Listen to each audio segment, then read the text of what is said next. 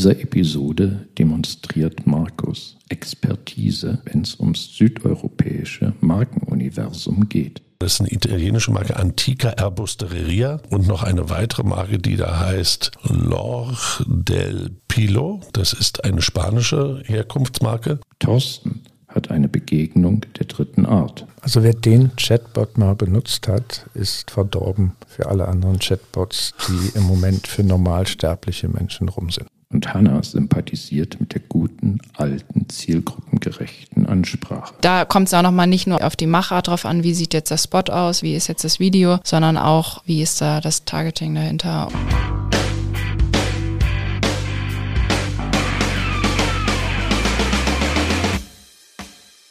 Wir starten in unsere Runde diesmal mit einem strategisch klassischen Thema der Markenartikelindustrie. Die Firma Henkel verkauft ihre Mundpflegesparte sozusagen. Gibt es solche Marken wie Theramed, Vademecum und die andere kann ich immer nicht aussprechen, aber das ist eine italienische Marke Antica Erbusteria und noch eine weitere Marke, die da heißt Lor del Pilo.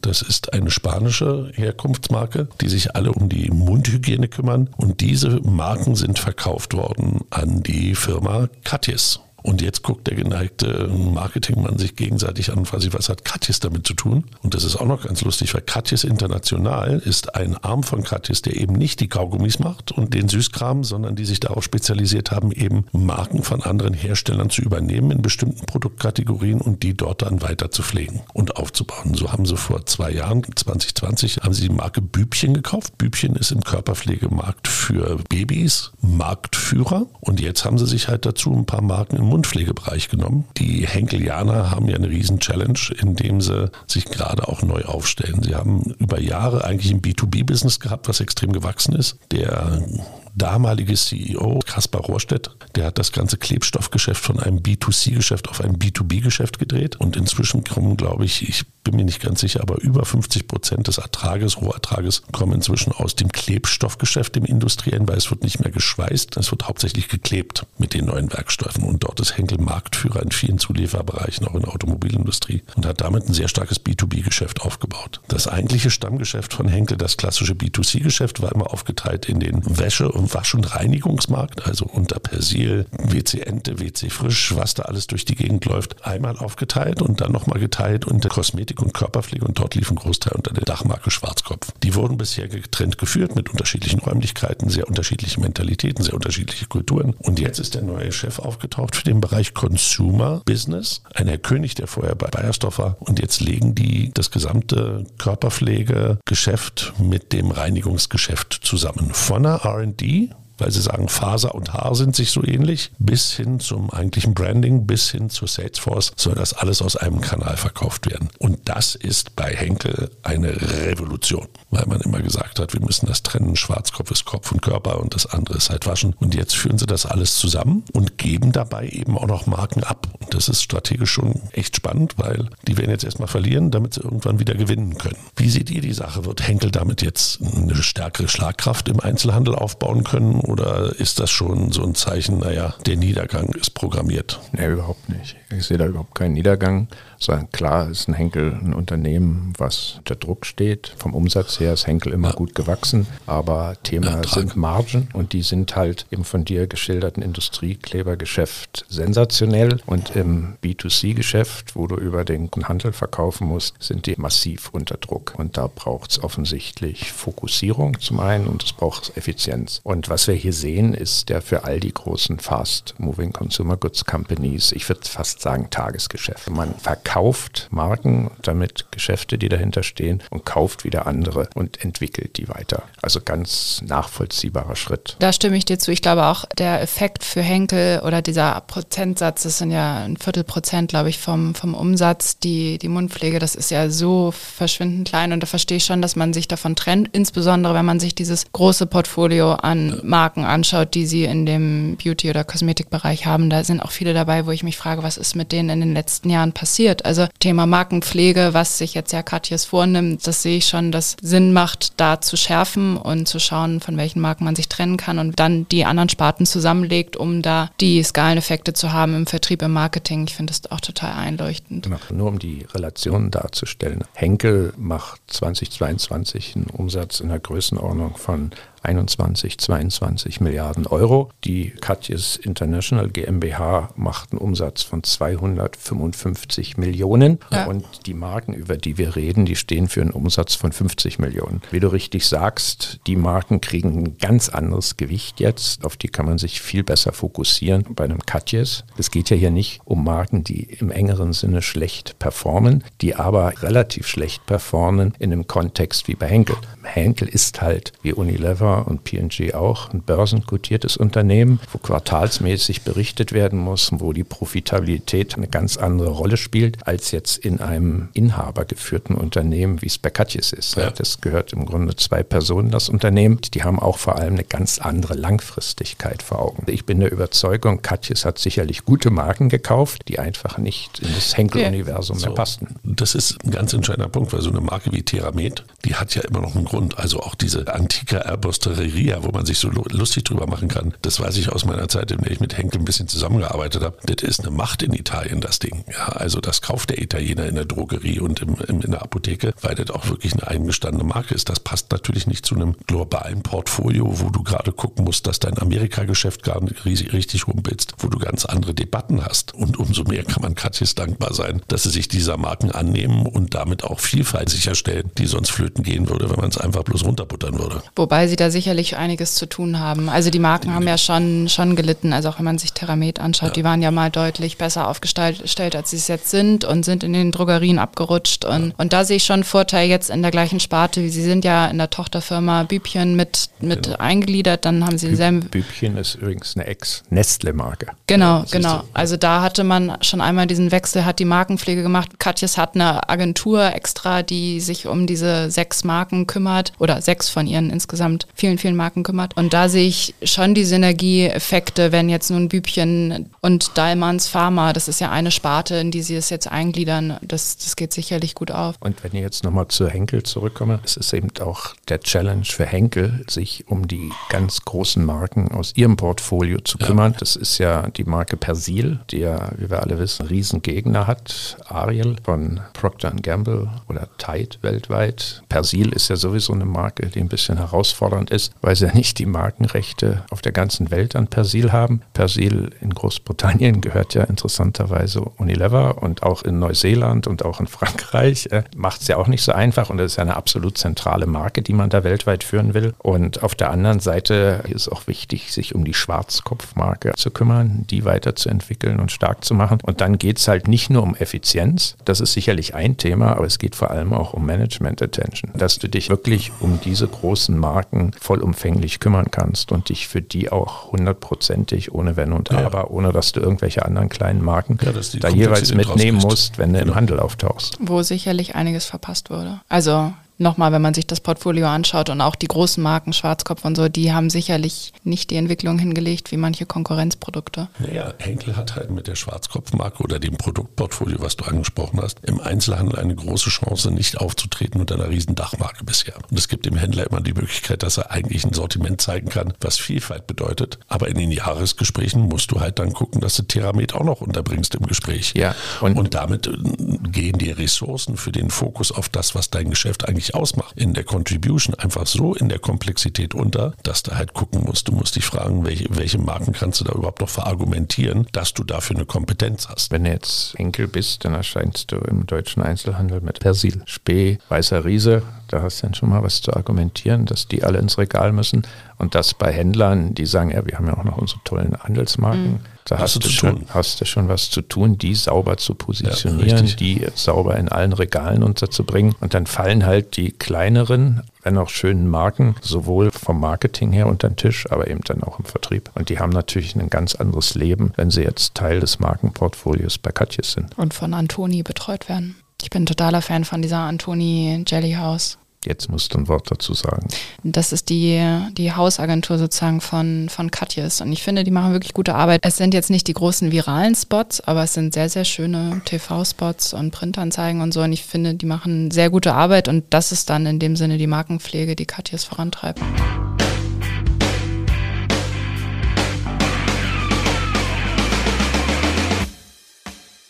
Wir kommen zu unserem heutigen zweiten Thema.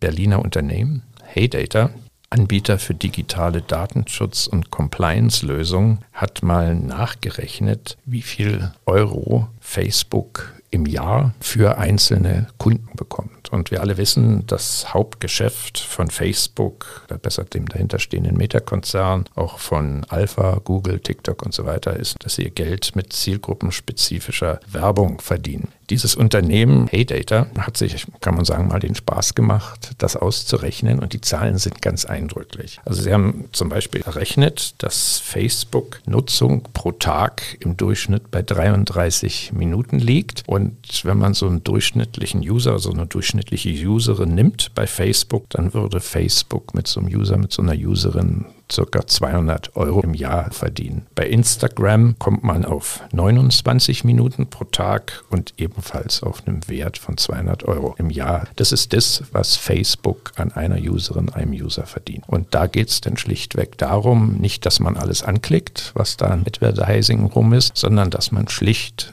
auf Facebook, auf Instagram unterwegs ist. Und was ich besonders eindrücklich fand, sind, dass die Facebook-Zahlen, was das Geldverdienen angeht, viel eindrücklicher sind als die Zahlen bei TikTok. TikTok kommt auch auf 32 Minuten pro Tag, aber letztlich verdient TikTok an diesen Kunden im Jahr 66 Euro. Wenn wir auf YouTube gucken, dann steigt die Zeit an. Also man verbringt als Durchschnittsmensch 44 Minuten auf YouTube und YouTube erhält dafür 29 Euro im Jahr. Meine Frage jetzt an euch ist, wie interpretiert ihr diese Zahlen? Wenn du Facebook und Instagram dir anguckst, dann ist das beides der Meta-Konzern und die sind halt in dem Geschäft der Monetarisierung von Kundendaten seit fast zehn Jahren unterwegs und haben da halt viel gelernt und sind da die Profis mit allen negativen Beieffekten. Wem gibst du was, welche Privacy-Aspekte, aber sind halt die, die am besten verstanden haben, wie du die Aufmerksamkeit nutzt, um diesen ARPU da, diesen Average Revenue per User auch wirklich zu zu generieren. Wobei man auch sagen muss, das ist deren Hauptsteuerungsgröße über Jahre gewesen, Engagement, Engagement, diesen Wert hochzutreiben. Immer im Hinterkopf halten, 99 Prozent des Ertrags von Meta kommt genau daher. Die haben keine andere Ertragsquelle, die müssen das so gut hinkriegen. Ich finde es halt extrem interessant, wie schlecht sich die anderen dagegen noch anstellen, wenn man sich es mal so anguckt. Oder wie wichtig es ist, da viel zu lernen. Ja? Da muss man jetzt nochmal drauf schauen, aus welchem Jahr diese Studie, also sie ist ja. aus diesem Jahr, aber die Daten basieren aus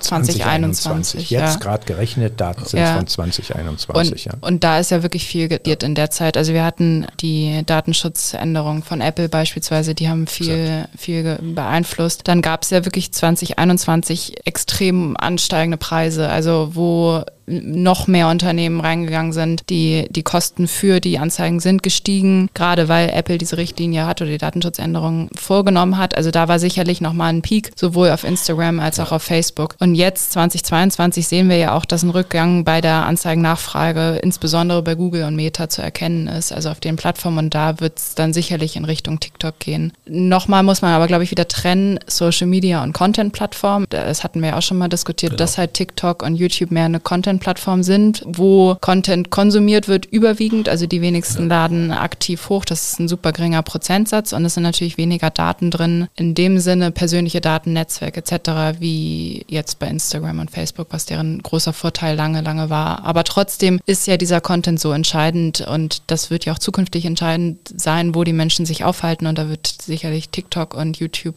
ordentlich zunehmen in der Relevanz. Ja, ich glaube auch, das ist der Hauptpunkt letztendlich. Wir haben hier eine unheimliche Dynamik Dynamik. Also was wir haben, ist eine Momentaufnahme. Ich interpretiere die ähnlich wie du, dass wir sagen können, die einen haben es perfektioniert, sozusagen die alte Welt. Die sind die absoluten Superoptimierer. Und dann gibt es New Kid on the Block, TikTok. Und da steht halt auch im Raume, wie kann TikTok besser kommerzialisieren. Wir alle sehen ja die Entwicklung TikTok im deutschsprachigen Raum, was da allein in den letzten zwei Monaten passiert ist, wie TikTok immer besser angenommen wird von den Unternehmen, wie TikTok immer bessere Formate zur Verfügung stellt für Werbung. Wenn man dieselbe Berechnung vornehmen würde, aufgrund von Daten 2022, würde TikTok sicherlich einen höheren Wert haben. Was mich aber eben noch interessieren würde, ist auch im Zuge dieser Entwicklung ja ein Wandel in der Art und Weise, wie ich kommuniziere.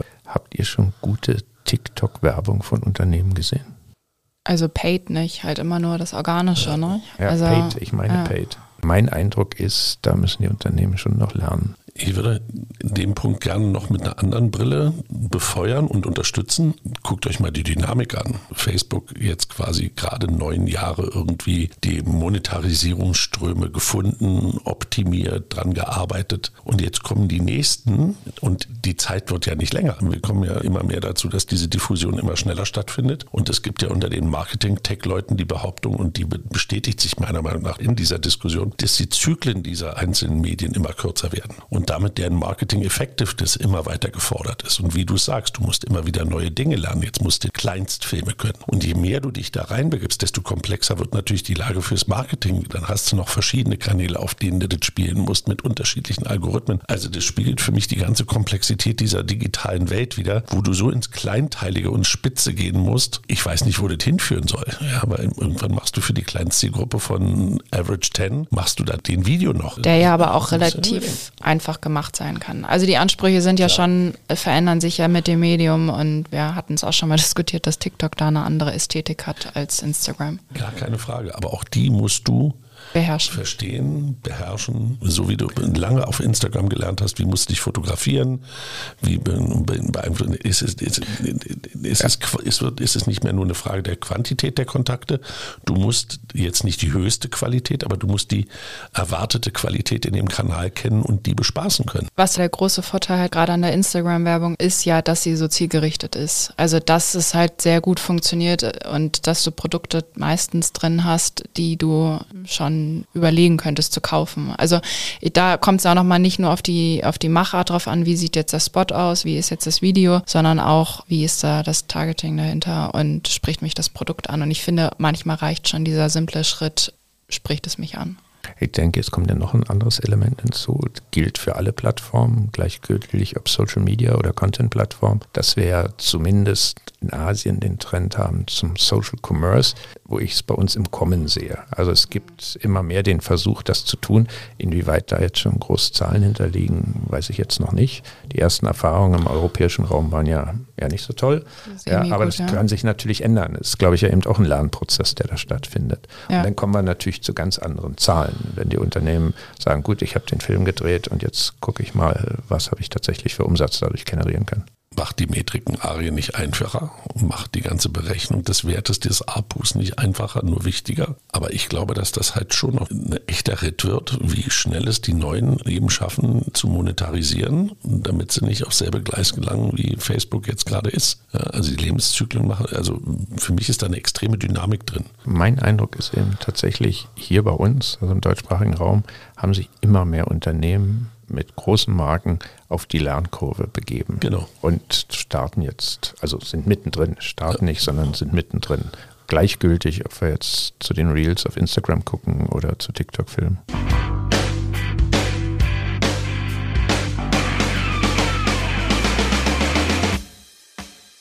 Ich bleibe im weiteren Sinne beim Thema und möchte mit euch gerne den Chatbot ChatGPT diskutieren. Ende November diesen Jahres hat das 2015 gegründete amerikanische Startup OpenAI sein Chatbot ChatGPT veröffentlicht und damit einen ja, relativ weltweiten Hype ausgelöst in bestimmten Kreisen. Innerhalb von fünf Tagen vermeldete das Unternehmen mehr als eine Million registrierte Nutzer und das Aufkommen war dann zeitweise so hoch, dass der Chatbot deaktiviert werden musste zwischendurch. Die künstliche Intelligenz hinter dem Chatbot liefert recht eindrückliche Antworten auf Fragen und Aufgaben aller Art. Diese wurden dann auch via Social Media als Screenshot in großer Zahl geteilt, wie zum Beispiel Aufträge wie ein Gedicht zu schreiben mit bestimmten Personen in einem bestimmten Setting, Theorien zusammenzufassen, fiktive Dialoge zwischen historischen Personen zu schreiben, Mails an einen Vorgesetzten zu formulieren, die man dann exakt so rauskopieren könnte oder auch ganze Essays im wissenschaftlichen Bereich zu schreiben, die sich kaum von studentischen Arbeiten unterscheiden lassen. Also bemerkenswert da ist wirklich die, die Qualität. Der Bot generiert Antworten, die ein Mensch häufig nicht hätte besser formulieren können, wenn man das jetzt so laienhaft liest und nicht in dem Thema drin ist. Eine weitere Besonderheit ist außerdem, dass die künstliche Intelligenz dahinter den Kontext erkennen kann. Also Folgefragen können beantwortet werden, ohne dass man nochmal wiederholen muss, was ja häufig mühsam ist mit anderen Chatbots. Die Grundlage des Bots ist ein Sprachmodell, das auf Deep Learning basiert. Also Algorithmen werden mit großen Datenmengen trainiert, die allerdings nur bis 2021 reichen. Also alles, was danach passiert ist, kann nicht beantwortet werden und es ist auch noch nicht an das Internet sozusagen geknüpft. Der Bot kann aktuell während der Feedback-Phase kostenlos genutzt werden. Also jeder kann sich anmelden und die Bewertungen sollen helfen und die Interaktion sollen helfen, die endgültige Version dann zu verbessern. Expertinnen sind sich soweit einig, dass dieser Chatbot, also ChatGPT, einen großen Sprung in der KI-Entwicklung markiert und darstellt. Und jetzt meine Frage an euch, was meint ihr, was für einen Impact hat das für das Marketing? Also als ich das ausprobiert habe, war es schon echt beeindruckend. Also und natürlich hat jetzt jeder seine Erfahrung, hat seinen ersten Text übersetzt. Wir finden uns alle ganz toll, weil wir jetzt mal mit einem Bot gechattert haben, der nicht irgendwie äh, von einem Telco-Anbieter ist, der nur sagt, ich kann Ihre Frage leider nicht beantworten. Ich verbinde sie mit einem XY. Also da ist schon was hinter. Was ich faszinierend finde, ist, dass das eigentlich, wenn man sich die Technologie eben anguckt und den Datenlake, der dahinter ist, das ist ein Jahr alt und viele AI-Experten sagen ja auch, dass die eigentliche Deep Learning Software, die da arbeitet und die Texte verknüpft, schon über eine Weile da ist. Jetzt haben wir aber jetzt ein Interface, das unheimlich einfach ist und uns den Zugang zum, zum End-User endlich ermöglicht. Und ich glaube, das ist der große Durchbruch. Das hast du ja genauso bei dem Dali, wo du dann sagen kannst, mal mir ein Bild von Salvatore Dali. Aber die Idee, die dahinter ist, dass du dieses Interface so einfach machst und damit es der breiten Masse zugänglich machst, da fällt mir halt immer wieder dieser Satz ein, Things will get crazy on the 33rd field of the chessboard vom exponentiellen Wachstum der AI-Technologie. Und da sind wir jetzt, glaube ich, mittendrin. Ich glaube, das ist so der erste Vorbote von dem,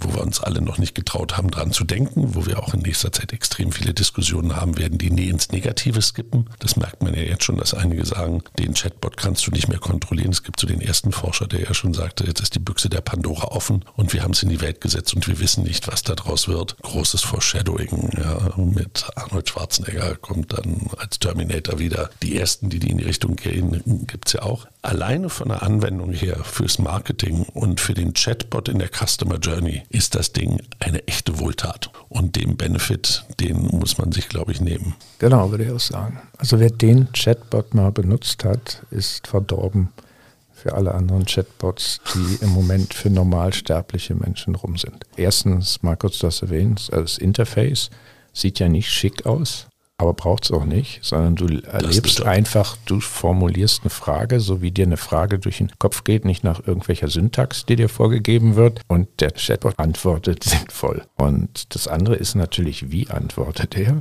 Da bist du schlichtweg beeindruckt, auch wie schnell auf teilweise extrem komplexe Fragen. Du hattest nicht erwähnt, der kann programmieren. Mhm. Ah, der kann, der kann viel, programmieren, ja. der kann rechnen, der kann alles Mögliche machen. Also absolut beeindruckend, das muss man schlichtweg sagen. Auch wenn man jetzt natürlich Kritik hört, muss man sagen, den haben sie jetzt losgelassen. Weit über eine Million wahrscheinlich inzwischen haben jetzt mit dem Gerät rumexperimentiert und haben das erlebt. Und ich denke, das ist schon wirklich der Blick in eine Zukunft, die wirklich nicht mehr weit weg ist. Also jeder, der irgendeinen Chatbot am Start hat, und ich muss auch mal sagen, ich bin Freund von Chatbots, als Kunde auch. Ich sehe den Nutzen auch als Marketingwissenschaftler. Und wenn wir jetzt noch diese Qualität dazu bekommen, dann sind wir wirklich in dieser Welt, wo das tatsächlich äh, Serviceleistung massivst verbessern wird. Das sehe ich auch also in der Kundeninteraktion. Ein weiterer Bereich, der sicherlich wichtig wird, ist Kreation. Also sowas ist inspiriert mich weiter, wenn ich damit schreibe, ist ein Faktor wahrscheinlich der Kreation, aber dann auch Thema bildgebende künstliche Intelligenz äh, verändert jetzt ja schon, schon vieles. Und wenn man jetzt daran denkt, dass Shutterstock mit dem DALI eine Kooperation eingegangen ist und diese Lösung in den Marktplatz integriert hat, was ja eigentlich dann Kreativschaffende überflüssig macht, das ist, ist ja schon sehr, sehr eindrücklich von dem Effekt dann. Also Content-Kreation sehe ich auch noch als weiteren Aspekt. Und dann frage ich mich, ob es einfach zukünftig Suchmaschinen wie Google ersetzen wird. Also dass man sich nicht mehr durch seitenlange Ergebnislisten klicken muss und Werbung anschauen muss. Also wieder Thema Werbung wie eben jetzt bei Social Media, sondern da seine Frage reinschreibt. Ja, wenn, wenn das sozusagen dein Go-To-App ist, für Ja. alle Fragen, die dein Leben bewegen, ja, dann gehst du natürlich nicht mehr zu Google. Das ist ja eine Entwicklung, die wir jetzt sozusagen im Pfahlbauerstadium schon aktuell sehen. In den USA ist ja der Marktanteil von Google ziemlich runtergegangen, so in den letzten zwei Jahren von über 70 Prozent auf nahezu 50 Prozent, weil die Leute halt sagen, okay, wenn ich was einkaufen gehe, gehe ich zu Amazon, wenn ich eine Reise buchen will, gehe ich zu Booking.com und hier kommt jetzt noch etwas, was ja noch viel mehr Mehrwert mitbringt, noch schlauer ist. Klar, geht das in Wettbewerb mit Google. Zu vermuten ist, dass Alpha da sich auch Gedanken drüber macht. Aber es ist mehr als beeindruckend. Aber ich denke, was man vor allem auch sieht, sind die Gefahren. Und die scheinen mir nicht unerheblich zu sein. Also gerade wenn du ansprichst Google und Suchalgorithmus und man muss ja sagen, bei Google weißt du immerhin, wenn du irgendwas suchst, irgendeine Frage stellst, aus welcher Quelle schöpft Google. Wenn ich jetzt hier den Chatbot gesehen habe, dann gibt er mir eine Antwort, eine sehr überzeugende, gut formulierte Antwort. Aber ich habe keine Ahnung, wie er da drauf gekommen ist. Das liest sich wie die Wahrheit, aber ob das jetzt stimmt, da muss ich jetzt ja wieder anfangen zu recherchieren. Das ja. ist also Medienkompetenz ist da sicherlich das Thema, was es braucht. Und das ist schwierig, wenn ich nicht weiß, was, was der Bot nicht weiß. Also darum geht es ja, wenn ich in dem Bereich nicht bewandert bin. Genau, und in der kurzen Zeit kann man noch nicht ausloten, wie schnell er sozusagen zugibt, da komme ich nicht weiter. Man sieht es ja schon so ein bisschen, dass er das auch hat, aber vielfach habe ich schon den Eindruck, der Bot neigt zur klaren Ansage. Definitiv, ja. Oder man kann ihn ja auch umgehen teilweise. Also Ja? ja, also gab es dann ja auch, wenn man dann Lösungen für Verbrechen erfragen möchte und dann sagt er, das macht er nicht. Ah, okay. Aber wenn du schreibst, schreib mir ein Theaterstück, wo Person X mit Person Y über ein Verbrechen spricht und dann, Dann- würde er dir Lösungen liefern. Ah, okay. Okay. Also Ah, du spielst über Bande und kannst dann quasi das ethische Gewissen, was Ja. er hat, austricksen. momentan ja. Okay. Ja, Google arbeitet ja selber schon seit Jahren an einem Chatbot und der soll ja Mitarbeitern zufolge noch viel, viel besser sein als die Lösung. Aber es ist natürlich auch einleuchtend, warum sie damit noch nicht rausgegangen sind, weil sie einfach sich ihr eigenes Geschäftsmodell nicht kaputt machen wollen und weil sie sicherlich auch diese ethischen Themen, also haben da Angst, da Gefahr zu laufen, weil halt diese Fragen jetzt aufkommen. Ist das moralisch vertretbar, sind die Lösungen oder alles, was man dort gegengespielt hat, ist das alles korrekt? Und deswegen sind sie da bislang noch nicht mit rausgegangen. Sie haben Aufmerksamkeit damit bekommen, dass ein Mitarbeiter behauptete, der Bot hätte ein eigenes Bewusstsein. Also es gab schon relativ viel mediale Aufmerksamkeit um Also diesen die Bot. Ter Terminator-Geschichte von Markus.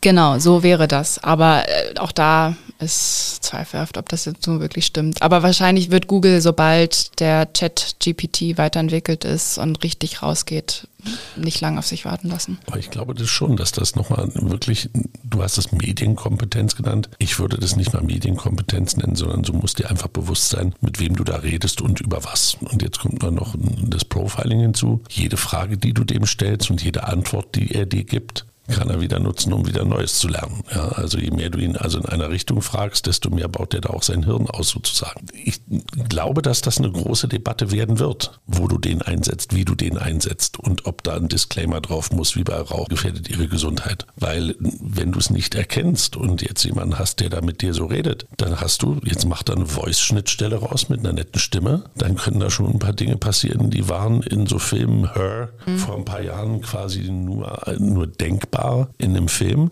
Das ist clear and present.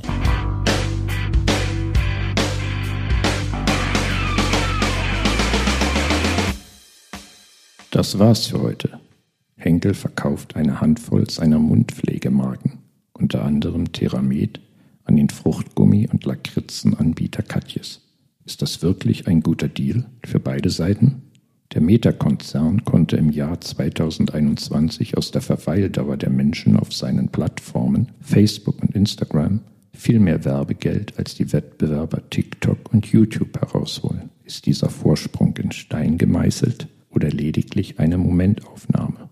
Und warum ist dies so? Der auf künstlicher Intelligenz basierende Chatbot ChatGPT elektrisiert die Marketingwelt, gewährt uns der jüngst veröffentlichte Prototyp einen Blick in die Zukunft der Interaktion mit Kunden und Kundinnen? Und wenn ja, sieht dies rosig aus?